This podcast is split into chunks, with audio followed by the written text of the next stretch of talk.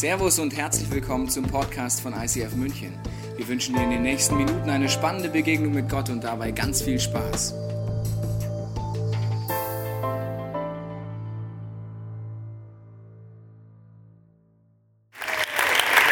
Liebe es, im ICF zu sein. ICF, egal wo man hinkommt, überall verrückte Leute. Da fühle ich mich wohl äh, äh, unter Gleichgesinnten. Also Verrückte. Ne? Ich bin das erste Mal hier in München, also ich bin schon oft durch München durchgefahren, war auf Konzerten oder, oder auf einem Konzert von U2 letztes Jahr, aber war noch nie so richtig in der Stadt in München. Und ich freue mich, morgen in der Früh äh, ein Münchner Weißwurstfrühstück zu nehmen gell, und, und einen Liter Bier zu trinken. Gell. Also ich kenne den Tobi Teichen gut und, und haben gedacht, hey, wenn das ein geiler Typ ist, wie geil muss dann deine, seine Kirche sein? Gell? Und ich muss sagen, hey, ihr habt einen unglaublich coolen Pastor und, und die ganze Location hier und was, was wir von München hören, ist immer nur Gutes und, und einfach genial. Und ihr müsst einfach wissen, hier im, im ICF in München ist ja, vielleicht denkst du dir, ja, immer aufbauen und Technik und, und Kirche und, und ja, ich gehe in eine Small Group und gehöre irgendwie hier dazu. Und ist halt so. Aber du bist hier an einem historischen Ort und wenn ich so die Geschichte anschaue und wenn ich jetzt die ganze Geschichte von Deutschland und überhaupt München und was hier alles schon entstanden ist, anschaue und jetzt von außen hierher betrachtet, ist es wirklich historisch und es freut mich brutal, dass hier eine so geniale Kirche ist am Puls der Zeit, mitten in so einer Location und dass du Teil bist von dieser Kirche, kannst du echt stolz drauf sein und sagen, hey, wir schreiben hier Geschichte. Und ich möchte am Anfang einfach ermutigen und sagen, hey, wenn du hier dazugehörst, dann gib Vollgas für deinen Jesus. Wenn du nicht hier dazugehörst, dann lohnt sich hier dazu zu gehören. Und ich möchte am Anfang von der Message noch beten. Jesus, ich danke dir, dass du ein Gott von der Geschichte bist. Du bist ein Gott, der Geschichte schreibt mit Kirchen, aber auch mit Menschen und mit Persönlichkeiten und mit eigenen Stories. Du bist einfach immer drin in unserer Geschichte und bist dabei. Amen. Als ich das Thema gelesen habe, äh, vom Drogendealer zum Pastor, so auf der Homepage, so das Thema, das mich heute betrifft, habe ich gesagt, das ist ein krasses Thema, oder? Also so unglaublich, völlig freakig. Noch freakiger finde ich das, äh, dass es meine Geschichte ist. Und, und und überhaupt, wenn ich jetzt so auf mein Leben zurückschaue, wo ich jetzt stehe und wo ich hergekommen bin, dann merke ich eines, dass Gott ein Gott ist, der real ist und der aus nichts etwas machen kann. Und die möchte ich heute so vielleicht meine Geschichte erzählen, was mich so bewegt hat äh, in meinen dummen Jahren. Und äh, warum ich jetzt dort stehe, wieso ich hier stehe und was mir vielleicht so wichtig geworden ist. Also ganz offensichtlich, äh, ich wurde geboren. Das, da habe ich nicht viel dazu beigetragen, äh, außer Geschrei. Und ich bin aus einem, aus einem, katholischen Elternhaus aus dem Süden von Österreich. Äh, totales Landei. Mein Vater ist Zöllner, meine Mutter Hausfrau, ich habe einen kleinen Bruder. Und ich bin so aufgewachsen mit einer frommen Großmutter. Und meine Großmutter, die hat äh, einmal, als ich so sieben, acht Jahre alt war, hat sie mit mir gebetet im Schlafzimmer. Einfache, ein katholisches Gebet. Ich bin klein, mein Herz ist rein, ich lasse niemand herein, außer Jesus allein. Das habe ich immer wieder gemacht. Aber an diesem Abend äh, oder Nachmittag, keine Ahnung, habe ich einfach gemerkt, es, es, es, ist irgendwas in den Raum gekommen und das hat mich bewegt. Es war ein Frieden, eine Ruhe und ich gemerkt, hey, da, da ist mir wohl.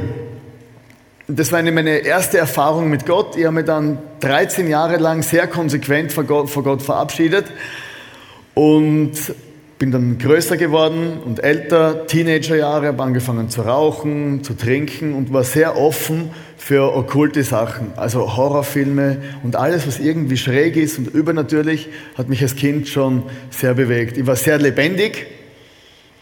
Äh, wenn man mich untersucht hätte damals mit heutigen Mitteln, hätte man mich vollgestopft mit Ritalin und als hyperaktiv abgestempelt.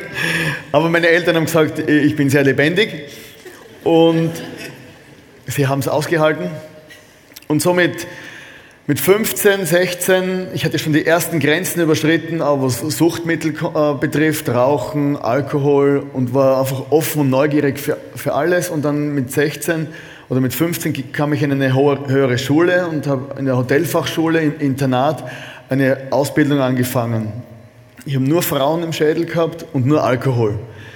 Und damals in, in dieser Zeit äh, waren die älteren Schüler, die haben so, so okkulte Praktiken betrieben, so äh, Gläserrücken, Tischerücken und haben einfach Geister gerufen. Und das hat mich unglaublich fasziniert.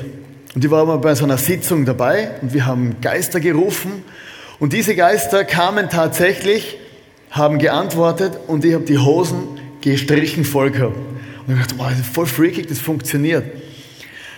Aber wenn ich jetzt mein Leben zurück betrachte, dann ging es mir wie dem Goethe, der gesagt hat, die Geister, die ich rief, die bin ich nicht mehr losgeworden. Und das war tatsächlich so. Ich bin dann, meine schulischen Leistungen, die sowieso nicht gut waren, wurden noch schlechter. Und ich bin dann aus der Schule rausgeflogen und ging nach Wien, weil es bei uns keine Arbeit gab, nach Wien, äh, also unsere Hauptstadt. Und für die, die es nicht kennen, ist das Dorf zwei Stunden äh, östlich von hier und war dann in einer Vorstadtsiedlung bei meiner Cousine. Meine Cousine hatte einen Freund. Der Freund war fleißig am Kiffen und da mich sowieso alles interessiert hat, fing ich an zu kiffen und war in so einer Gang unterwegs in der Vorstadtsiedlung. Und als so als Landei aus der Steiermark in der großen Stadt Wien war natürlich für mich war, war das wie Weihnachten immer alles offen und, und Party und so weiter. Und ich wusste, als ich die ersten falschen Entscheidungen traf in meinem Leben, irgendwas stimmt nicht. Du kennst vielleicht das Gefühl, du machst was, äh, weil deine Freunde es machen, weil dein Umfeld es macht oder einfach aus Interesse und du spürst, eigentlich stimmt es gar nicht mit dem überein, was ich tun sollte. Oder es ist falsch oder du machst es trotzdem. Scheißegal. Und ich habe dann viele so Sachen gemacht, die, die ich trotzdem gemacht habe, obwohl ich gewusst habe, es ist nicht so gut. Und so mit 17, also ich habe dann alle Drogen mal durchprobiert und so mit 17 lernte ich damals meine Freundin kennen. Sie war Tänzerin in einer Piepshow und hatte schon die ersten Kontakte zu Drogen. Sie war Deutsche. Ich muss euch dazu sagen, dass viele meiner wichtigen Entscheidungen, falsche und gute, alles hat irgendwie mit Deutsche zu tun. Gell? Oder mit Deutschland. Also nicht nur beim Fußballspielen, gell, aber auch so. Und äh, ich habe gemerkt, hey, äh, mit ihr das erste Mal Heroin konsumiert und in dem Moment gemeint, endlich habe ich Frieden gefunden, endlich habe ich das gefunden, was ich gesucht habe und es war genau einmal. Und danach ging ich immer wieder diesen Erfahrungen hinterher, dass ich Frieden finde in Drogen auch. Ich habe dann schnell gemerkt, oder wir haben schnell gemerkt, dass das Geld nicht reicht mit normaler Arbeit. Ich bin aus meiner Lehrstelle rausgeflogen, weil Arbeiten und Drogen nehmen, das ist eine sehr komplexe Sache, hat dann nicht funktioniert. Und ich mir dann für den Weg mit Drogen entschieden, musste dann anfangen, auch äh, sehr viel Geld organisieren. Sie äh, war in der Piepshow und ich fing an, Drogen zu verkaufen. Und irgendwie habe ich gemerkt, hey, es zieht mir den Boden unter den Füßen weg, aber ich wusste nicht, wie ich dem entgegensteuern sollte. Ich war dem wie ausgeliefert.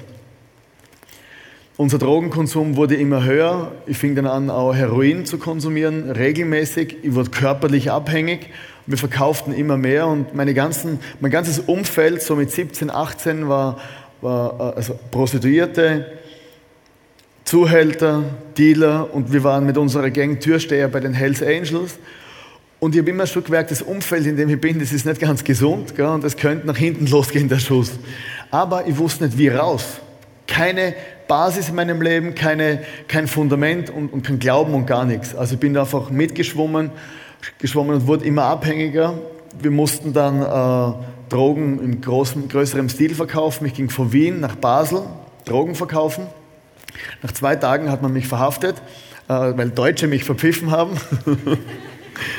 und kam dann ins Gefängnis für kurze Zeit, drei Jahre Schweizverbot, ging zurück nach Wien und dachte, ich höre auf mit Drogen, ich mache nichts mehr. Aber innerhalb von einer Woche war ich süchtiger wie vorher.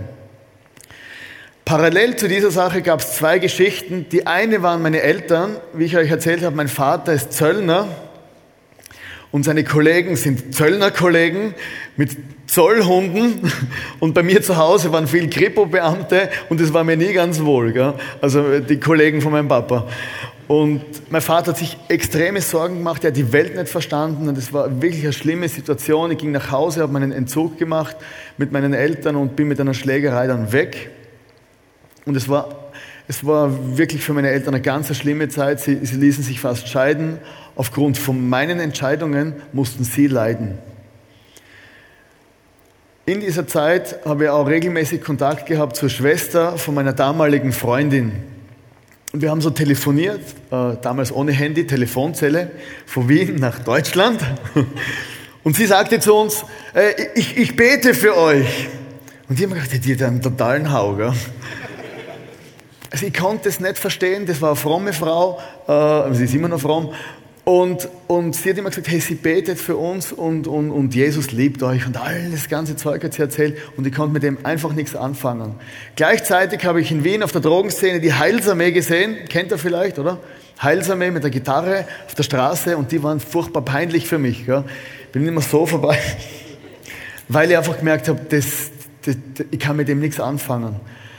Also mein Leben ist immer komplizierter geworden. Ich habe dann irgendwann nur mehr 52 Kilo gehabt Jetzt habe ich mehr. also ich bin seit Jahren am Abnehmen. Und wo war ich? Ah, abnehmen, genau.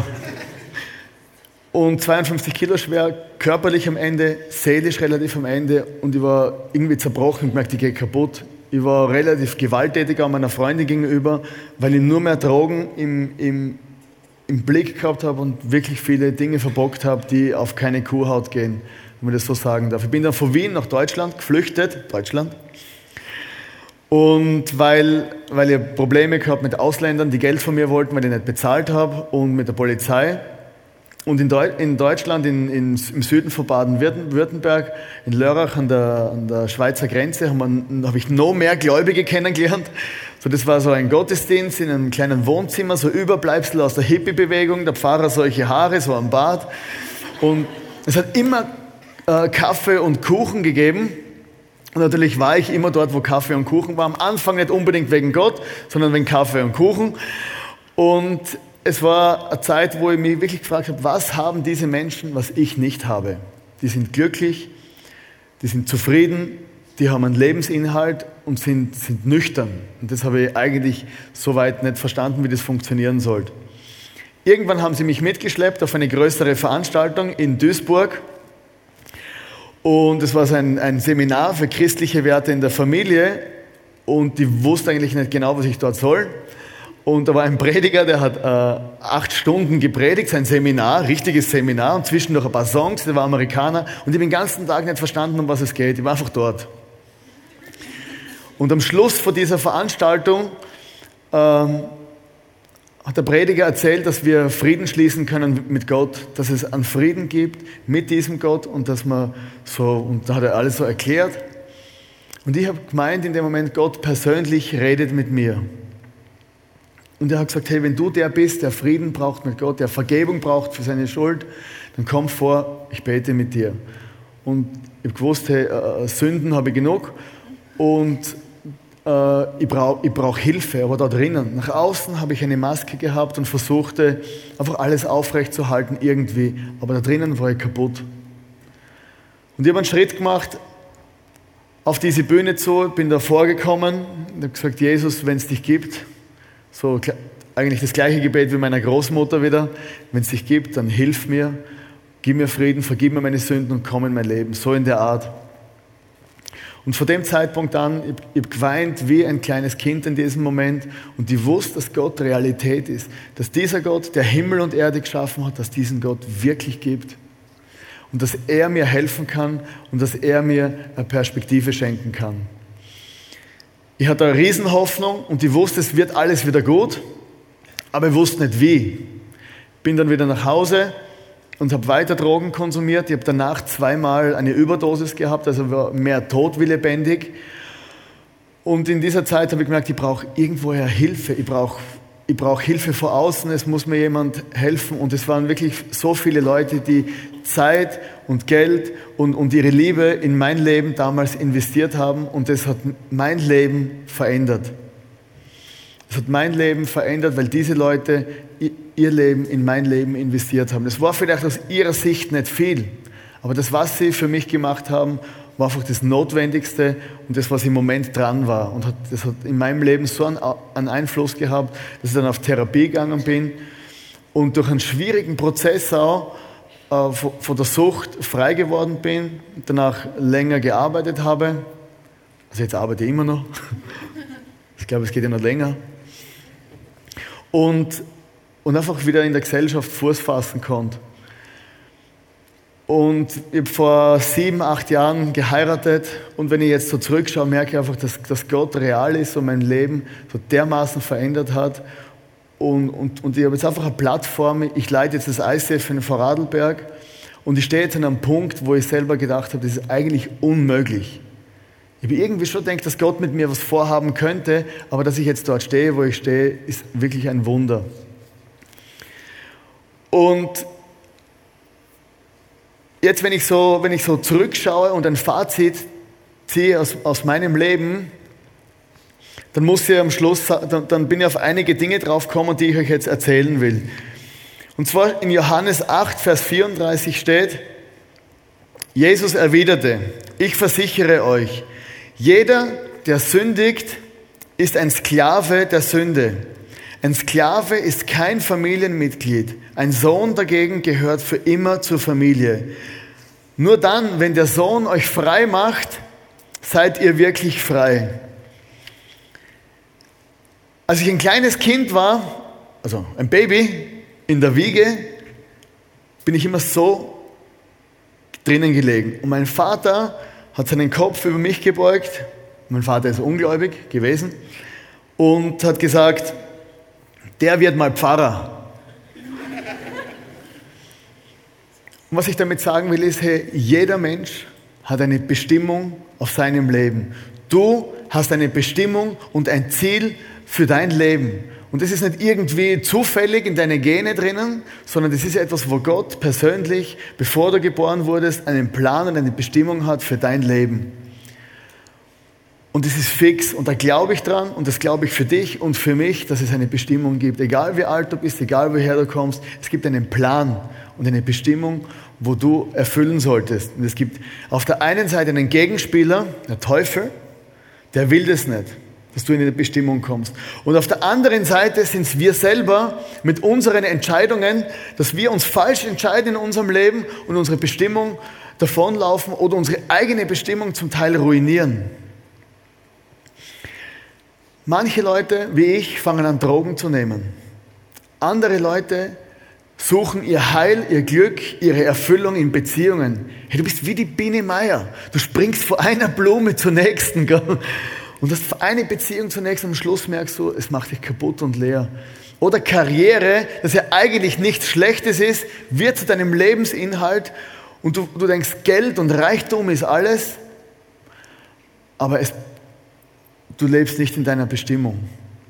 Und ich habe gemerkt, die, viele Leute, die beschäftigen sich mit allem und, und, und Drogen, Suchtmittel, Alkohol, Pornografie, Beziehungen, Karriere, Geld, alles andere ist wichtiger als wie die Bestimmung, die Gott in meinem Leben hat und es fesselt dich. Und wenn du dann laufen willst, wenn du denkst, jetzt könnte es losgehen in meinem Leben, dann bist du so gebunden und kannst dich gar nicht bewegen, weil du dich selber mit falschen Entscheidungen eingewickelt hast.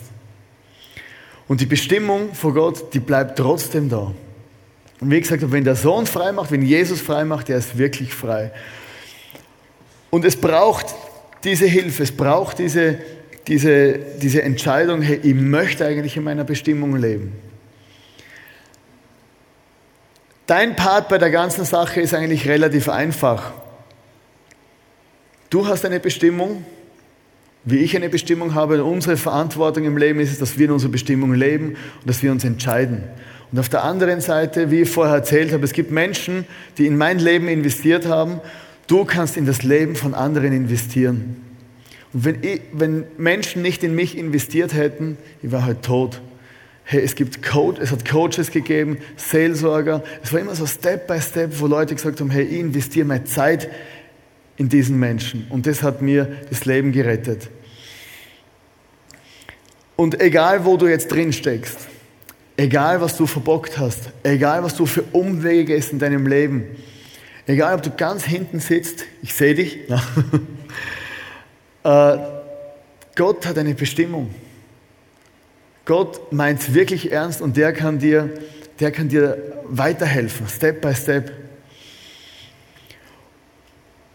Und auf der anderen Seite musst du auch sagen, hey, ich bin nicht nur hier in der Kirche zum einen Platz ausfüllen, damit er schön warm ist für den Nächsten, sondern ich bin hier in der Kirche in einer Bestimmung, um für andere eine Plattform zu schaffen. Und ich habe ein paar Dinge gemerkt in, in meinem Leben, ein paar Punkte, äh, die, die wichtig sind. Vielleicht kann die Band jetzt auf die Bühne kommen, wenn sie nicht schon irgendwo sind. Versteckt. Ich habe ein paar Punkte gemerkt, die mir geholfen haben, dass ich dort stehe, wo ich jetzt stehe. So ungefähr. Das Wichtigste ist, wo ich immer gewusst habe, egal was passiert. Und ich habe, nachdem ich zu Gott gefunden habe, ist nicht alles easy gewesen. Es waren zum Teil rechte Durststrecken, es war recht kompliziert. Aber Jesus ist immer bei mir und hat mich nie verlassen und nie aufgegeben. Und diese Berufung und diese Bestimmung, egal was du machst, die bleibt über deinem Leben die ist über meinem Leben geblieben. Ich wusste, ich muss in eine Kirche gehen.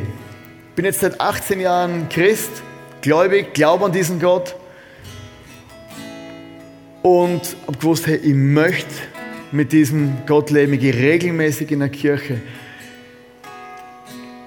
Ich habe gewusst, wie wichtig Leiterschaft ist. Manchmal, es gibt ganz schräge Leiter, ganz schräge Pastoren, aber ich gewusst, hey, irgendwie ich möchte mich unterordnen und ich möchte einfach unter Leiterschaft leben. Das war so wie ein Schlüssel für mein Leben, dass ich weitergekommen bin. Und meine Finanzen. Ich habe von Anfang an nicht viel gehabt. Also so nach deiner Therapie hast du eigentlich nichts. Und, und, aber ich habe gewusst, hey, ich möchte, egal wie viel Geld ich habe, ich möchte immer in meine Kirche investieren und einfach egal Gott zurückgeben. Und es hat sich bis heute gelohnt. Und, und mein Leben ist, wenn ich es so beschreiben würde, vom Minus zum Plus. Aber die Bestimmung, und das war von Anfang an schon hier. Und ich möchte das wirklich jetzt ans Herz legen. Und ich möchte noch einmal auf dieser Bestimmung, auf dem Auftrag, wo Gott für dich hat, auf dem wirklich rumreiten, dass du das kapierst und darüber nachdenkst.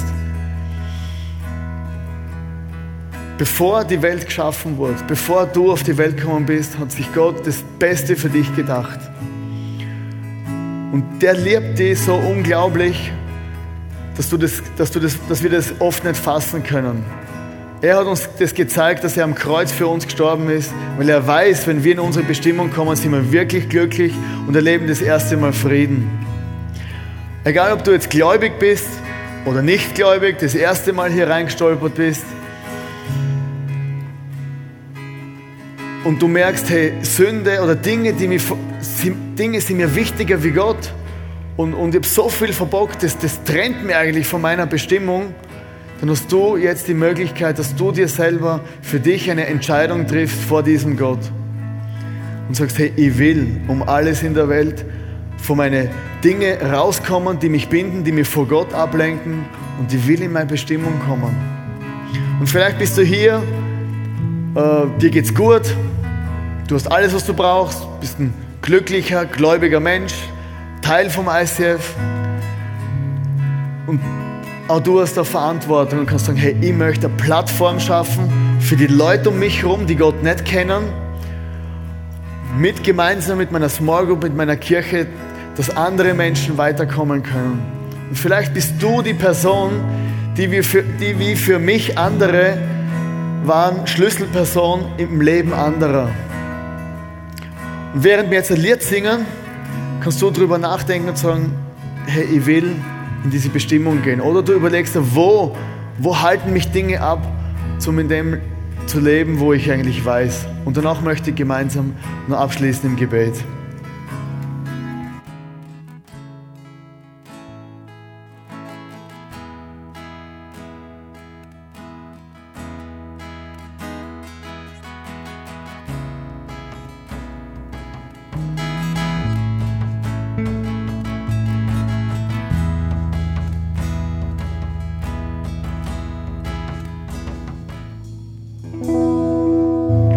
Dich einladen, mit mir jetzt ein einfaches Gebet zu sprechen. Wie vorher erzählt habe, ich über ein einfaches Gebet gesprochen und Gott braucht keine Vorträge.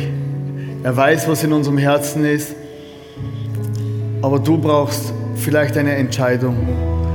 Und du kannst mit deinen Worten das diesem Gott sagen, was du wirklich am Herzen hast, was du willst. Oder kannst auch mit mir gemeinsam mitbeten, aber machst mit deinen Worten und das, was du wirklich am Herzen hast. Jesus, ich danke dir, dass du ein Gott bist, der Freiheit schenkt. Und Jesus, du hast mich so unglaublich frei gemacht, wie ich das selber nie hätte denken können. Und bei dir habe ich gefunden, was ich will. Und ich bitte, Jesus, dass du mir in meinem Leben mich zu meiner Bestimmung führst. Ich bitte, dass du mir alles vergibst, wo mich wegbringt von meiner Bestimmung und dass du mir dass du einfach in mein Leben kommst und mein Leben ausfüllst. Und ich bitte Jesus, lass mein Leben dazu dienen, dass andere eine Plattform haben, um in ihre Bestimmung zu kommen.